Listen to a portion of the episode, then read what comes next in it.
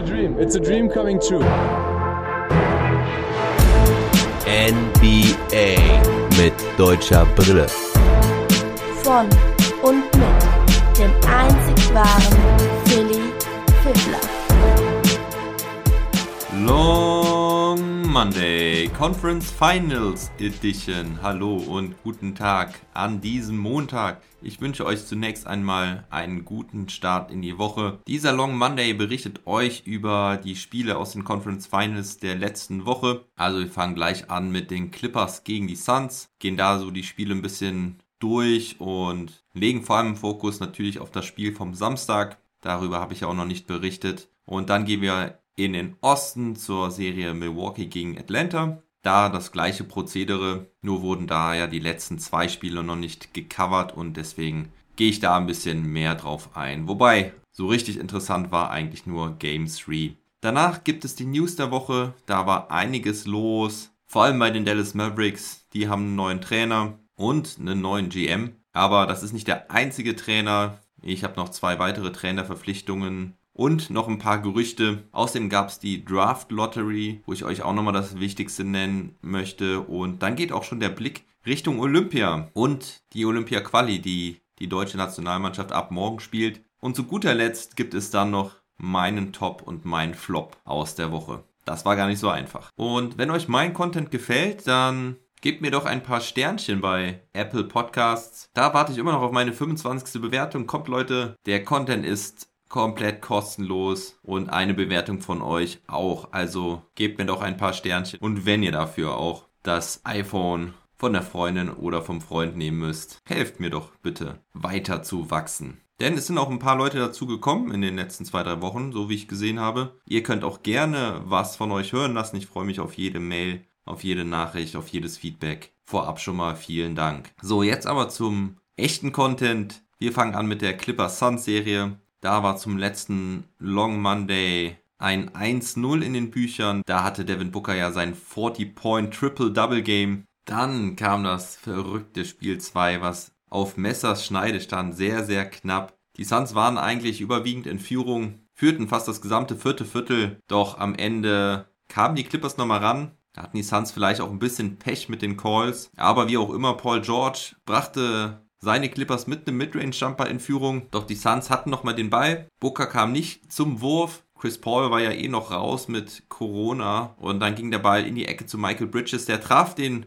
Dreier aber nicht. Die Suns bekamen aber nochmal Einwurf an der gegnerischen Baseline und dann kam eben dieser verrückte Alley-Oop-Dunk von DeAndre Ayton. Jay Crowder warf den Ball perfekt über den Korb. Da war dann die große Frage, ist es Goaltending oder nicht? Nein, es ist kein Goaltending, wenn man keinen Korb erzielen darf. Und so ist es ja beim Einwurf. Und selbst die meisten Spieler wussten nicht richtig Bescheid über diese Regel. Jetzt wissen wir es zumindest für eine gewisse Zeit. Kurz vor der Aktion hatte Paul George noch zwei Freiwürfe verworfen. Dann wären sie mit drei Punkten vorne gewesen, hätten wahrscheinlich Spiel 2 geklaut. So konnten die Suns dann aber auch das zweite Spiel zu Hause gewinnen gegen 2-0 in Führung. Und die Serie ging nach LA, wo die Clippers wieder mal einem Rückstand hinterherlaufen mussten in der Serie. Das waren sie ja schon gewohnt. Und dann kam auch noch Chris Paul zu Spiel 3 zurück. Also die Vorzeichen nicht so gut für die Clippers, weil auch Kawhi Leonard weiterhin fehlte. Um es vorwegzunehmen, er fehlte auch Game 4 und wird auch Game 5 fehlen. Man weiß immer noch nicht so genau, was er denn hat, aber wahrscheinlich wird es so sein, dass er ein gezerrtes Kreuzband hat. Er wurde aber auch kritisiert, dass er nicht auf der Bank saß in den Spielen. Er saß in der VIP-Lounge. Ich weiß nicht, woran das liegt oder warum er dort ist und nicht auf der Bank. Ob es was mit der Verletzung zu tun hat oder ob er einfach nicht am Spielfeld dran sein will oder ob er vielleicht sogar sagt, dass er von oben mehr Dinge sieht. Denn Tyron Lue sagte auch, dass er in der Halbzeit zum Beispiel in der Kabine war und seine Sicht der Dinge mit den Mitspielern geteilt hat. Also darüber will ich auch kein Urteil fällen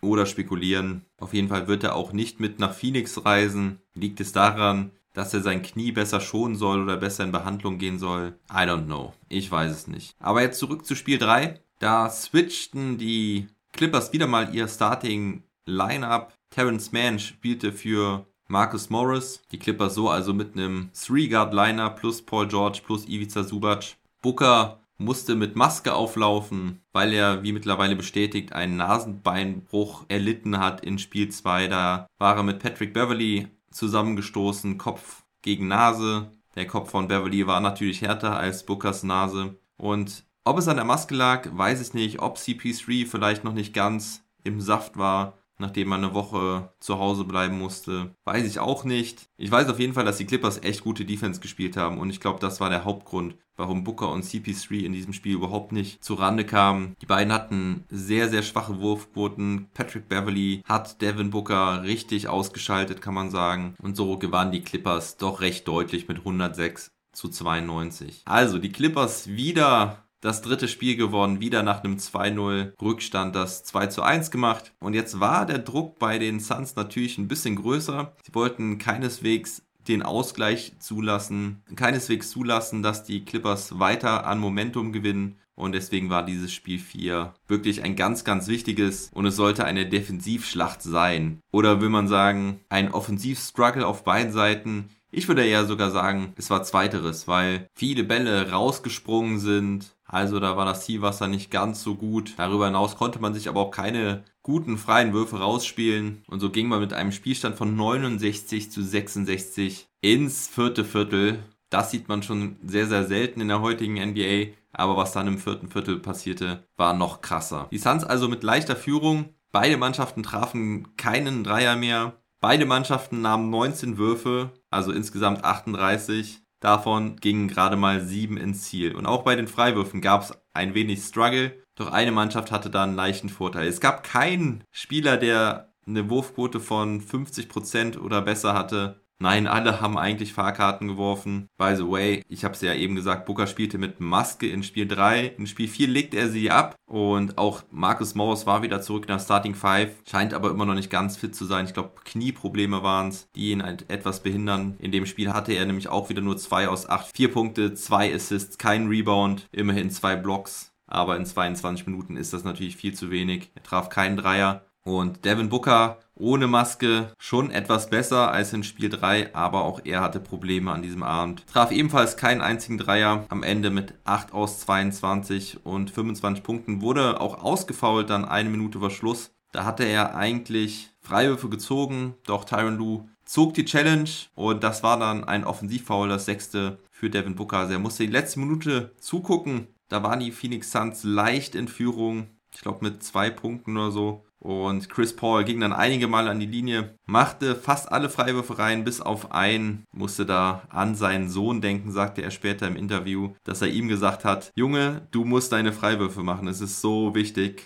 Ein verwarf er, aber sonst insgesamt mit 6 aus 7, da kann man sich nicht beschweren. Doch die Clippers hatten insgesamt Probleme, trafen ihre Würfe nicht. Paul George wieder mit Struggle von der Freiwurflinie, traf nur 12 aus 18, auch in diesen entscheidenden Momenten vergab er einen wichtigen, um nochmal ranzukommen. Den zweiten verwarf er dann extra, muss man natürlich auch dazu sagen, zu der Quote. Und dann wurde die Marcus Cousins gefoult. Beim Rebound-Versuch traf seinen ersten, warf den zweiten auch extra daneben, traf allerdings den Ring nicht. Und so bekamen die Suns den Ball wieder zurück. Chris Paul ging an die Freiwurflinie, machte wie gesagt genügend Freiwürfe, um das Ding zu gewinnen. Am Ende der Spielstand 84 zu 80, also dieses Viertelviertel nur mit 15 zu 14 ausgegangen. Crazy, crazy Game für 2021 NBA Basketball. Aber ich find's geil. Die Andrew Ayton mit 19 Punkten und 22 Rebounds, das ist sein Career High. Sein voriges war 21 Rebounds. Chris Paul am Ende mit 18 Punkten, 7 Assists. Und das war's auch schon mit den Double Digits Scorern. Devin Booker kam ja auf 25 Punkte, sagte ich ja schon. Und auf Seiten der Clippers, Paul George mit 23 Punkten, 16 Rebounds, 6 Assists. Hört sich erstmal gut an, aber nur 5 aus 20. Einen von neun Dreiern. Über die Freiwurfquote hatten wir gesprochen. Reggie Jackson 20 Punkte, aber auch nur 8 aus 24. Ivica Subac mit starkem Double-Double wieder 13 Punkte, 14 Rebounds. Terrence Mann noch ganz gut von der Bank mit 12 Punkten. Aber insgesamt trafen die Clippers eben nur 27 Field Goals bei 83 Versuchen. Das sind 32,5 Prozent. Die Dreierquote 5 aus 31,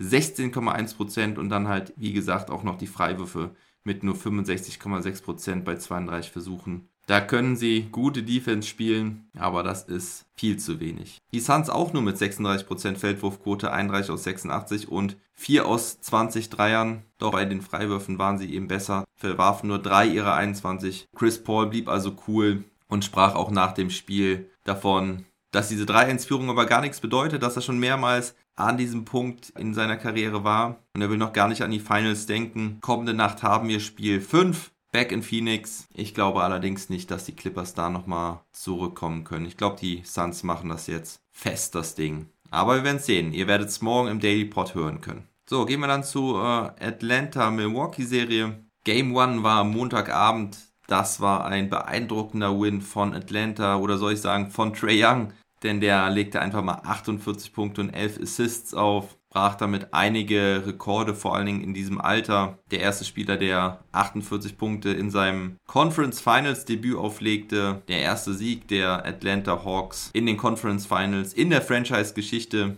Jordan Collins war sein bester Sidekick mit 23 Punkten und 15 Rebounds. Clint Capella holte noch mehr Rebounds, 19 Stück, also 34. Der Starting Big Man. Chris Middleton hatte eine Off-Night, traf nur 6 aus 23, keinen seiner neuen Dreierversuche. Und so holten sich die Hawks Game One in Milwaukee mit 116 zu 113, also trotzdem knappes Spiel. Die Bucks hätten das eigentlich auch nicht hergeben dürfen, meiner Meinung nach. Waren auch ein paar Minuten vor Schluss in Führung. Doch dann stockte die Offense ein wenig. Clint Capella mit ganz wichtigen Punkten unterm Brett, nachdem er den Offensiv-Rebound holte. Ja, und da waren die Bucks natürlich unter Druck, aber in Game 2 lieferten sie und wie sie lieferten absoluter Blowout in Game 2. Teilweise 40 Punkte Führung, ein 20 zu 0 Run im zweiten Viertel. Am Ende stand es da 125 zu 91. Früh war da natürlich die Garbage Time angebrochen. Janis mit 25 Punkten. Drew Holiday mit 22, nachdem er im Game 1 schon 33 Punkte hatte, aber Trey Young eben nicht stoppen konnte. Lopez mit 16, Middleton mit 15. Aber wie gesagt, das Spiel war halt auch früh entschieden. Deswegen auch keine very high numbers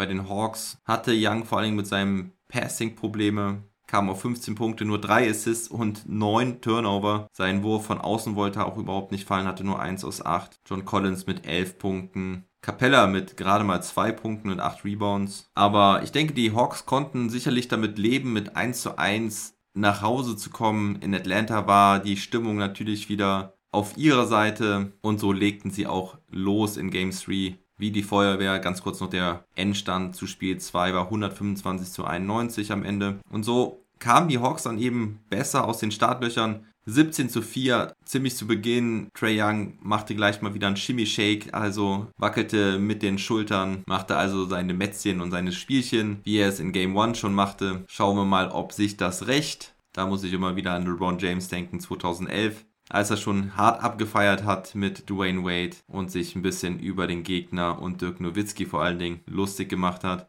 Geht meistens nicht gut sowas, aber ich will da jetzt auch nicht zu hart sein. Fand es ja auch irgendwie lustig, wie er da mit den Schultern geschüttelt hat. Fände ich allerdings nicht lustig, wenn ich Bucks-Fan wäre. Und Jannis fand das übrigens auch nicht lustig, hatte da in der Auszeit seine Teammates darauf aufmerksam gemacht, dass sie da so vorgeführt wurden. Hat diesen Move nämlich da auch nachgemacht bei einem Timeout. Nun ja, aber zurück zu Spiel 3. Die Bucks kämpften sich dann aber langsam wieder ran, nachdem die Hawks schon mit 15 Punkten weg waren. Aber allein schon nach dem ersten Viertel stand es nur auf 32 zu 27 für Atlanta. Im zweiten Viertel hielten die Hawks dann ihre Führung so zwischen 2 und 10 Punkten. Doch ein Dreier kurz vor der Halbzeit von Pat Connaughton brachte den Ausgleich 56-56 zur Halbzeit. Trae Young war heiß wie Frittenfett in dieser ersten Halbzeit, hatte schon 17 Punkte, 3 Assists, nur ein Turnover. Auch der Supporting Cast lieferte gut ab, insgesamt 48,9%. Feldwurfquote 10 von 22 Dreiern, fast alle Spieler scorten, zumindest aus der Starting Five. Aber es deutete sich auch weiter an, dass die Hawks einfach Jannis nicht verteidigen können. Wer soll das übernehmen? Janis verlegte sogar noch ein paar Dinger, aber hatte trotzdem 6 von 11 schon zur Halbzeit. 16 Punkte, 7 Rebounds, 3 Assists. Also er findet zu seinem Spiel in dieser Serie. Und auch Middleton traf diesmal etwas besser. Im dritten Viertel ging es dann erstmal so weiter, bis dann Ende des dritten Viertels eine ganz entscheidende Szene kam. Und das war, als Trey Young vorne im Angriff den Ball hatte, war da oben rechts am Flügel, spielte einen Pass der zu einem Turnover wurde. Das ist aber nicht das Schlimme an der Sache, sondern als er den Weg zurück machen wollte, macht er einen Ausfallschritt nach hinten und tritt dem Referee auf den Fuß, knickt dann leicht um und bleibt am Boden liegen. Noch weiß man nichts Genaues, aber es sieht so aus, als wäre es eine leichte Bänderdehnung. Auf jeden Fall musste Trey Young danach rumpeln. Also es war jetzt nicht so eine krasse Extension wie bei Kyrie Irving oder so. Ich sag mal eher ein moderater Enkelroller, aber Trey Young schien davon beeinträchtigt zu sein, konnte im vierten Viertel nicht da weitermachen, wo er in der ersten Halbzeit mit aufgehört hatte. Traf nur noch einen Wurf in der Folge, also auch kein Vorwurf an den Schiedsrichter an der Stelle, der stand im Aus, war einfach sehr unglücklich und Trey Young hatte ja schon vorher Probleme mit den Knöcheln, keine wirklich ernstzunehmenden, aber er war schon das ein oder andere Mal umgeknickt. Aber wie gesagt, er konnte nicht weiter dick aufzocken, war also auf das Team angewiesen, das ihm jetzt den Support leisten musste. Doch Ihnen gelang es nicht. Zunächst konnten sie zwar noch mal was in Führung gehen, aber dann lief Chris Middleton heiß. Er machte 20 Punkte im vierten Viertel, traf 8 aus 13, darunter 4 Dreier und die Hawks hatten dann am Ende nichts mehr entgegenzusetzen. Wie gesagt, Trae Young spielte dann weiter, traf aber noch einen Dreier und als die Führung dann größer und größer wurde, nahm Trainer Nate McMillan Trae Young auch vom Feld, also so gut eine Minute vor Schluss. Da war die Führung dann auch schon 10 Punkte hoch und die Hawks sollten sich nicht mehr regenerieren. Trae Young immer noch mit guter Statline in dem Spiel mit 35 Punkten und 4 Assists, traf 12 aus 23. Aber der Supporting Cast lieferte halt nicht wirklich. Danilo Gallinari noch stark mit 18 Punkten, 4 Rebounds und 2 Steals, traf 7 aus 14. Aber Collins nur mit 13, Hörter nur mit 11 und vor allem Bogdan Bogdanovic mit nur 8 Punkten bei 3 aus 16. Also er scheint auch immer noch weiter Probleme mit seiner Verletzung zu haben. Anders kann ich mir die schlechte Performance von Bogdanovic nicht erklären. Und bei den Bucks, ja, Middleton am Ende mit 38 Punkten, 11 Rebounds, 7 Assists. What a game. Er entscheidet jetzt immer wieder die Spiele für die Bucks in diesen Playoffs. Janis am Ende mit 33 Punkten, 11 Rebounds, 4 Assists. Und Bobby Portis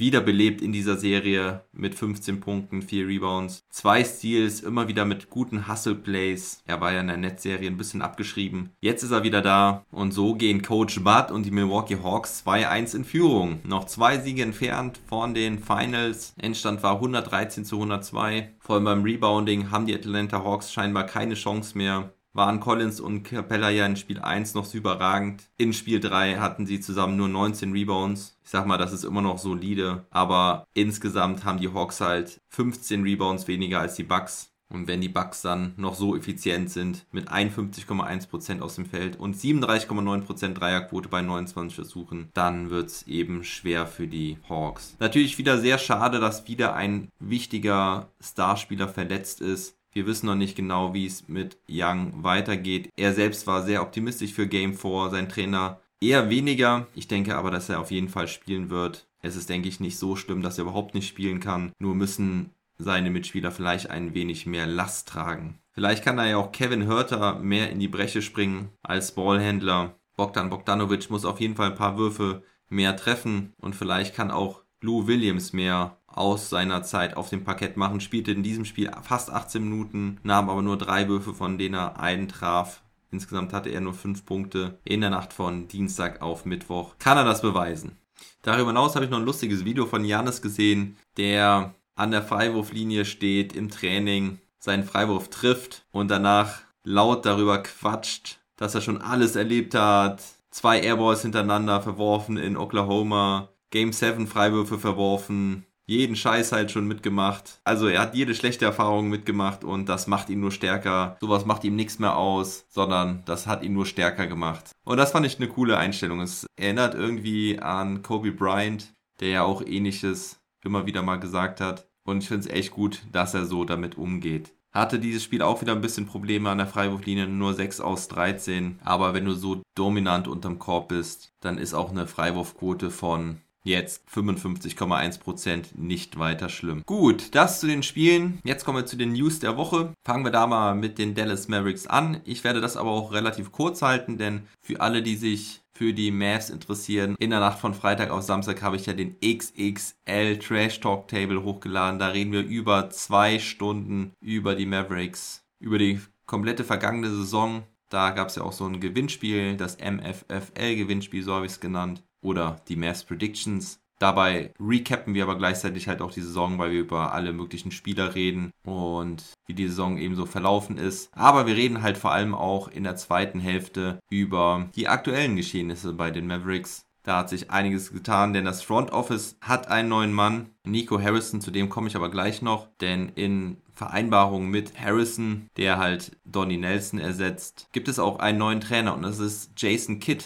Er wird der Nachfolger von Rick Carlisle, der vier Jahre in seiner alten Heimat Indiana unterschrieben hat. Jason Kidd, also neuer Head Coach, ist nicht unumstritten. Viele Fans hätten sich jemand anders gewünscht. Meine Meinung könnt ihr im Trash Talk Table hören. Unter anderem wünschten sich viele Spieler und Fans Jamal Mosley, den Assistant Coach bei den Mavs, der einen sehr guten Ruf genießt. Viele Spieler reden über ihn sehr, sehr positiv. Auch Luca hat sich schon sehr positiv über ihn geäußert. Und Jamal Mosley soll wohl jetzt Gespräche führen dürfen mit den Washington Wizards und den Orlando Magic. Die interessieren sich nämlich für ihn als Head Coach. Bei den Magic ist übrigens auch Penny Hardaway nun im Gespräch als Head Coach. Also ich kann mir nicht vorstellen, dass Mosley weiter Assistant Coach bleibt, denn sehr, sehr viele sehen ihn eben als Head Coach schon in der Liga. Und Jason Kidd wird aber einen alten Weggefährten als Assistant Coach bekommen, denn JJ Barea wird in den Coaching-Staff kommen. Und es ist eventuell auch die Rede von Jason Terry. Also die alten 2011er Mavs Champions kommen irgendwie wieder zurück. Dirk ist ja mittlerweile auch als Special Advisor angestellt, um bei der Trainer- und Front Office Suche zu helfen. Ich weiß nicht, wie lange er jetzt da noch bleibt in dem offiziellen Amt, aber es ist irgendwie gut, Dirk wieder zurückzuhaben bei den Mavs. Und nochmal zurück zu Nico Harrison, der neue GM, der kommt von Nike,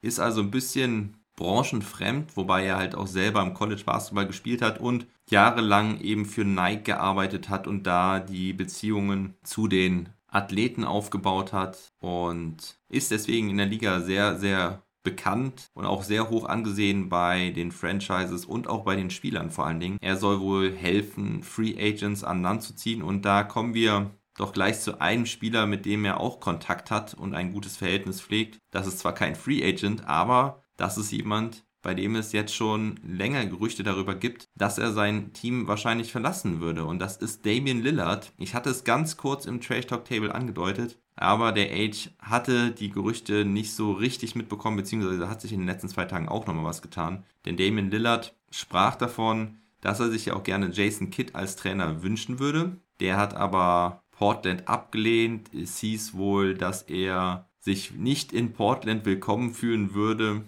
denn die Fans haben wohl irgendwie einen Groll gegen ihn. Ich weiß nicht genau warum. Aber jetzt sind halt eben die Sachen, dass Lillard einen neuen Trainer vorgesetzt bekommen hat und das ist Chauncey Billups. Aber jetzt kommt eben das Ding. Ich habe dazu einiges gelesen und einiges in Podcasts gehört, in amerikanischen Podcasts, denn Lillard hatte sich ja Kid oder auch Chauncey Billups gewünscht. Und jetzt soll wohl Billups der neue Trainer werden. Es scheint noch nicht hundertprozentig fix zu sein, aber wir können eigentlich davon ausgehen, dass er Trainer wird. Jetzt bemerkte Lillard aber, dass Chauncey Billups auch keine saubere Vergangenheit hat. Also ich wusste das selber nicht, dass Chauncey Billups in einen Vergewaltigungsfall verwickelt schien. 1997 war das. Vielleicht habe ich das auch einfach verdrängt. Er ist damals nicht vor Gericht gekommen, man hat sich außergerichtlich geeinigt, aber Lillard merkte jetzt wohl an, dass das vielleicht nicht die richtige Leadership Culture ist. Und dann hieß es irgendwie, er wäre ja nicht in den Prozess des neuen Trainers integriert gewesen. Das ist aber Quatsch, denn er war auf jeden Fall beim zweiten Interview dabei. Also diese ganzen Informationen sind auch ein wenig vage, aber ein Reporter aus Portland hat darüber berichtet. Und jetzt kommt halt dieser Wunsch mit Kit als Trainer und das gute Verhältnis von Nico Harrison und Damian Lillard zum Tragen. Das schürt jetzt das Gerücht, dass Lillard eventuell einen Trade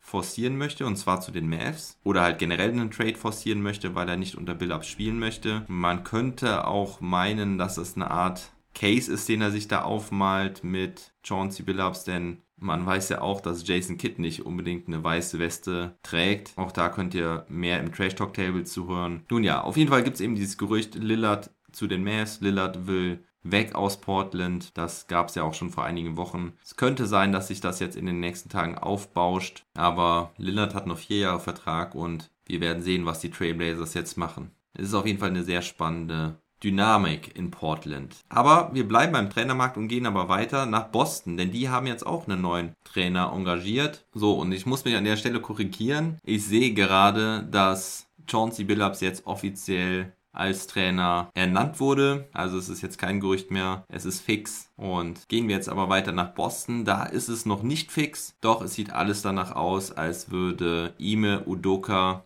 der neue Head Coach in Boston werden. Udoka ist auch ein sehr respektierter Ex-Spieler in der NBA war jetzt viele, viele Jahre Assistant Coach, scheint ready zu sein für einen Head Coach Job, ist in Boston wohl sehr akzeptiert bei den Spielern. Udoka hat nach einer soliden NBA-Karriere, also hatte eine kleine Rolle immer, hat er viele Jahre bei San Antonio gespielt, wurde dann aber in das Coaching-Staff von San Antonio aufgenommen, hat dort sieben Jahre Greg Popovich assistiert, dann war er ein Jahr bei den Sixers, ein Jahr bei den Nets und war auch bei der WM in Peking dabei als Assistant Coach unter Popovic und hat da eben auch mit Tatum, Brown und Smart gearbeitet. Und die haben wohl alle die Verpflichtung von Udoka befürwortet und so wird Udoka jetzt aller Wahrscheinlichkeit nach Head Coach in Boston. Ja, so viel zum Trainermarkt, immer noch viele Positionen offen. Schauen wir jetzt mal auf den Draft, denn da gab es ja letzte Woche die Draft Lottery. An den ersten drei Positionen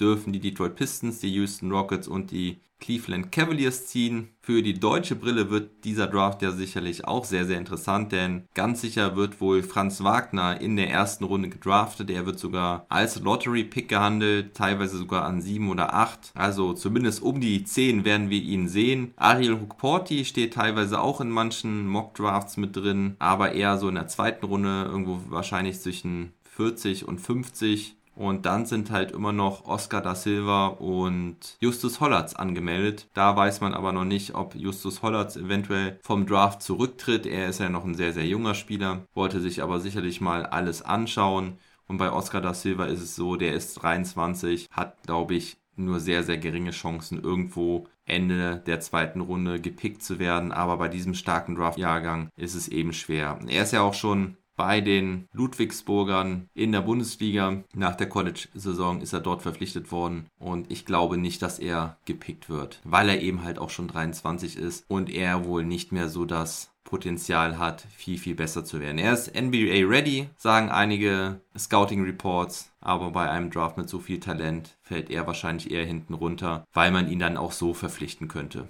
ohne ihn zu draften. Ja, so viel zum Draft. Jetzt schauen wir mal Richtung Olympia, denn morgen, also am Dienstag um 18.30 Uhr gibt es das erste Quali-Spiel für die Olympia. Da spielen die Deutschen dann gegen Mexiko. Ja, zeitgleich wie unsere deutsche Fußballnationalmannschaft, die um 18 Uhr gegen England spielt. Also das wird leider ein bisschen untergehen. Schade, schade. Bei mir werden beide Screens laufen, Basketball und Fußball. Denn ich bin echt gespannt, ob die Truppe von Henrik Rödel dieses wichtige erste Spiel gewinnen kann. Man muss sich ja als erster gegen drei andere Teams durchsetzen. Man muss sich ja zunächst gegen Mexiko und Russland durchsetzen. Das wird nicht einfach, aber das ist nicht unmöglich, diese beiden Mannschaften zu schlagen. Und dann wird es ein Finalspiel geben, wahrscheinlich gegen Kroatien, die sich gegen Tunesien und Brasilien durchsetzen müssen. Also, drei Spiele sind zu gewinnen, sicherlich nicht einfach. Erstmal den Pflichtsieg gegen Mexiko holen und dann mal schauen, was gegen Russland geht. Natürlich ist es nicht einfach, dann auch gegen Kroatien, also wahrscheinlich Kroatien,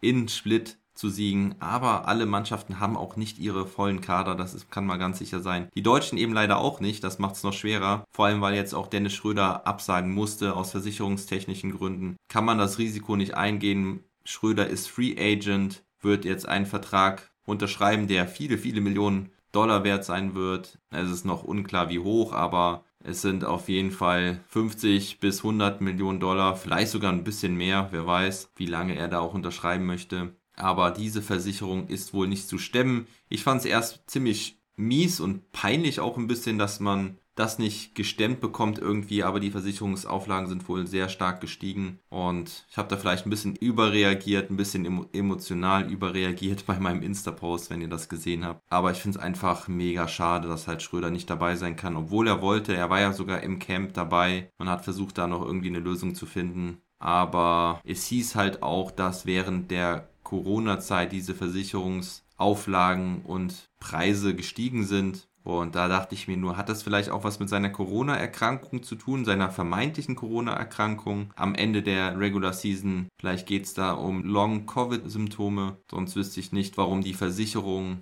schwieriger geworden ist während Corona. Ich habe sowas auch noch von keinem anderen Spieler von einer anderen Nationalität gehört. Viele Spieler setzen natürlich aus, weil es einfach jetzt eine harte, lange NBA-Saison war. Aber gut, wir gehen auf jeden Fall mit zwölf Spielern in dieses Turnier. Es darf keiner nachnominiert werden. Es waren noch 13 Spieler zur Auswahl. Leon Kratzer, der in Bonn spielt, muss leider zu Hause bleiben. Das finde ich sehr schade. Finde ich einen ziemlich coolen Spieler eigentlich. Der Kader sieht wie folgt aus. Maudolo, Isaac Bonga, Lukas Wank und Yoshiko Saibu, kann man sagen, auf der Point Guard Position. Man weiß noch nicht genau, wie die Rolle von Isaac Bonga aussehen wird, wobei er ziemlich viel als Point Guard jetzt agiert hat. Weiterhin auf der Guard Position ist Andreas Obst, der Shooter aus Ulm. Dazu Nils Giffey, Berliner Legende schon, der ja jetzt nach Kaunas, nach Litauen wechselt. Weiter auf dem Flügel Benzing, Wimberg, Mo Wagner, Danilo Bartel und ja, klare Center Thiemann und Joe Vogtmann. Also das ist, denke ich, schon eine ganz gute Truppe. Wenn die gut zusammenspielt, kann sie das auch reißen. Natürlich ist man vor allen Dingen gegen Kroatien Außenseiter. Mexiko kann ich ehrlich gesagt nicht so einschätzen, kenne da aber nicht viele Spieler, deswegen denke ich, müsste man das gewinnen. Gegen Russland kommt es natürlich drauf an. Und wenn man dann diese zwei Spiele gewonnen hätte, dann kann man auch gegen die Kroaten gewinnen, die eben auch auf viele NBA-Spieler verzichten muss. Und wenn wir schon bei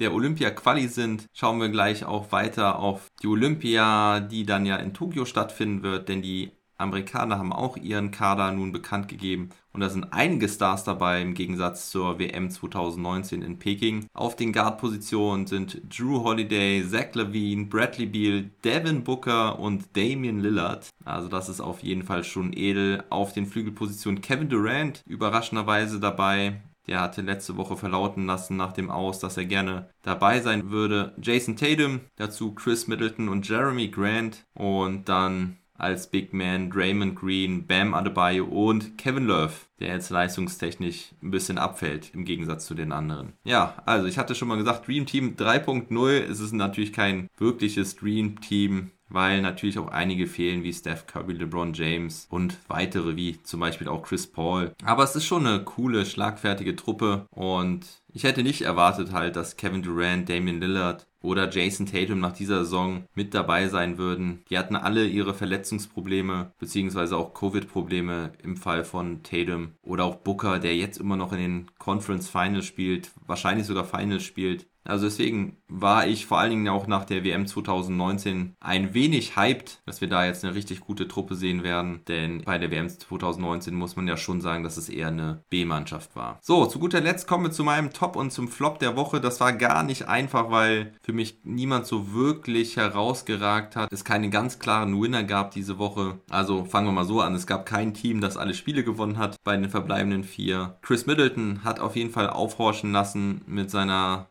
Performance gestern Nacht, aber hat halt in den Spielen zuvor auch teilweise sogar sehr gestruggelt. Die Defense von Beverly hat mir auch sehr imponiert. Wäre vielleicht für mich auch einer der Tops der Woche. Aber die Clippers liegen eben halt auch 3-1 hinten, haben zwei Spiele verloren. Und deswegen geht für mich der Top der Woche nach Phoenix und zwar zu DeAndre Ayton persönlich, denn der hat mich wirklich sehr, sehr beeindruckt in den letzten Wochen und auch diese Woche. Dazu hatte er diesen geilen Game Winner dabei mit dem Alley-Oop Dunk und dann noch das Career High im Rebounding am Samstag mit 22 Rebounds. Er sowieso ein ganz wichtiger Part der Suns, der defensive Anker unterm Korb und das in seinen ersten Playoffs. Hut ab, die Andrew Ayton, und deswegen bist du mein Performer der Woche. Beim Flop der Woche habe ich mich allerdings sehr, sehr schwer getan, weil es für mich da keinen echten Flop gab. Die Spieler, die nicht so richtig performt haben, sind angeschlagen, verletzt oder haben wie Chris Paul zum Beispiel mit dem Corona-Protokoll zu kämpfen gehabt. Also für mich gab es nicht einen Spieler, der irgendwie komplett versagt hat in der letzten Woche. Und da ich aber irgendjemanden benennen muss, keinen einzelnen Spieler, sage ich einfach, der Supporting Cast von Trey Young ist mein Flop der Woche. Denn Bogdan Bogdanovic fällt halt extrem ab mit den Quoten. Aber ich sagte ja schon, er ist ja etwas angeschlagen. Also ich gehe schwer davon aus, dass er noch angeschlagen ist, auch wenn er jetzt nicht mehr im Injury Report steht. Denn in der Serie gegen die Bucks traf er bislang nur 25% seiner Würfe. Das sind gerade mal 6,7 Punkte, nur 1,7 Rebounds, 3 Assists in 27 Minuten im Schnitt. Das ist zu wenig. Lou Williams auch nur mit 4,3 Punkten bei 28,6% Wurfquote. Kevin Hörter auch nur mit 36,4% bei 10,7 Punkten. Also gerade die drei strugglen mir ein bisschen zu viel. Clint Capella könnte sicherlich auch ein bisschen mehr als 7,3 Punkte auflegen. Tut sich auch extrem schwer gegen Janis Antetokounmpo. Er hatte zwar diesen Game Winner dabei in Spiel 1, aber die letzten zwei Spiele war das doch ganz schön mau. 52,4% Außenfeld für ihn sind eben auch nicht wirklich stark als Big Man. Könnte er da sicherlich mehr leisten. In der Regular Season ist das in der Regel über 60%. Und auch jetzt in den Playoffs war es meistens an die 60% Also eher noch nicht ganz angekommen, aber eben der Supporting Cast insgesamt der Hawks ein bisschen zu schwach und deswegen sind die mein Flop der Woche. Doch das ist auch wirklich auf sehr hohem Niveau. Ja, das war's mit dem Long Monday zu den Eastern Conference Finals. Ihr könnt diese Woche wieder einen Daily Pod an jedem Tag erwarten, an jedem Morgen. Ich schaue mir die Spiele an und werde darüber berichten. Und ansonsten wünsche ich euch erstmal einen schönen Restmontag. Wir hören uns die Tage. Bleibt gesund und munter. Never stop ballin'.